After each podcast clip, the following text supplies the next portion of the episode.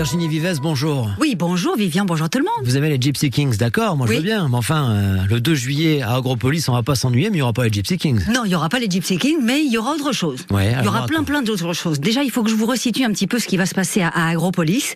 Euh, L'Agropolite EAT Festival. Euh, il a été créé l'année dernière par le collectif Agropolite, jusqu'ici euh, vous suivez. Euh, ce collectif existe depuis 2017. Il a été créé pour promouvoir l'alimentation durable et ils ont créé depuis un marché euh, hebdomadaire à Agropolis, c'est tous les mardis soirs qui marche très très bien. Un premier festival l'année dernière, gros succès, plus de 55 partenaires à travers euh, la région, euh, les institutions qui suivent, plus de 2000 visiteurs et donc voilà le deuxième. Ce sera le 2 juillet, toujours à Agropolis et le thème cette année c'est L'eau. bravo. J'ai l'impression que l'eau, c'est le thème partout, de toute façon, hein, eh ben, année. c'est hein. c'est exactement la question que j'ai posée à mon invité, vous allez voir. Euh, L'idée, c'est qu'on peut être acteur. C'est le principe de Agropolite. Euh, Puisqu'aujourd'hui, c'est plus un débat. On sait qu'on est un petit peu dans la mouise côté eau. Mais comment on va faire? Comment on peut s'en passer? Euh, La question posée est l'eau qui nous relie. Donc, très logiquement, le collectif veut mettre les gens euh, en contact pour qu'ils discutent. J'ai rencontré Anne Lambert, qui est agronome de formation. Elle est fondatrice d'Agropolite. Elle est organisatrice du festival. Et c'est celle-là, la question que je lui ai posée, c'est effectivement émission la semaine dernière à la télé en prime time sur l'eau. Il y a des docs qui sortent de tous les côtés.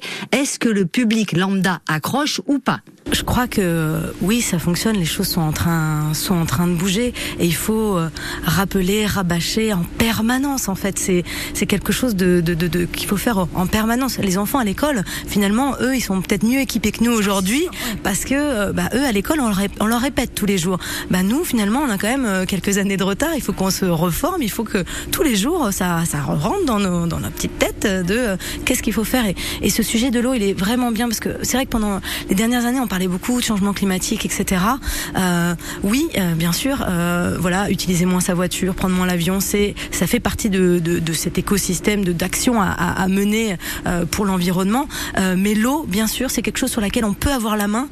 Voilà, comment je vais limiter l'eau? L'eau, c'est vraiment un vecteur qui fait le lien. Et nous, justement, par, ces, par rapport à ces questions de d'alimentation, d'agriculture, de qu'est-ce qu'on va manger en 2050, de voilà notre rapport à notre environnement. Est-ce que l'eau, c'est pour l'eau potable Est-ce que c'est pour euh, euh, la nature Est-ce que c'est pour la piscine Voilà toutes les questions qu'on va se poser. Et dans le cadre du festival, moi, j'invite vraiment le public à, venir rencontrer justement nos spécialistes. Il va y avoir toute une papote et popote. Donc, c'est nos événements, c'est nos conférences débats, mais qui sont un petit peu plus fun quand même, mais qui, sont quand même pour aller échanger avec des experts. Donc là, autour de la table, on va avoir des spécialistes de l'INRAE, on va avoir euh, René Revol, qui est le président de la Régie des eaux, on va avoir Isabelle Touzard, qui est en charge justement du plan climat pour la métropole de Montpellier. Euh, tous ces gens-là, des agriculteurs, bien sûr, des maraîchers, des viticulteurs, voilà, qui vont venir euh, justement euh, partager tous ces savoirs et leur expérience par rapport à, ça. Donc, je, vous invite à venir au festival. Ce qui est intéressant dans, votre événement, je trouve, c'est que chacun va parler de, son point de vue. C'est-à-dire qu'effectivement, moi, je trouve ça super qu'il y ait un agriculteur ou un maraîcher qui soit en face de quelqu'un de la ville, qu'il y ait quelqu'un qui soit, voilà, qui est chez lui, puis qui a une piscine et qui, qui commence à culpabiliser d'avoir une piscine et qu'on, et peut-être voilà, de réfléchir à des solutions, de comment on peut faire, etc. parce que il faut aussi entendre euh, ce que les citoyens ont à dire, ce que les citoyens ressentent, leurs besoins.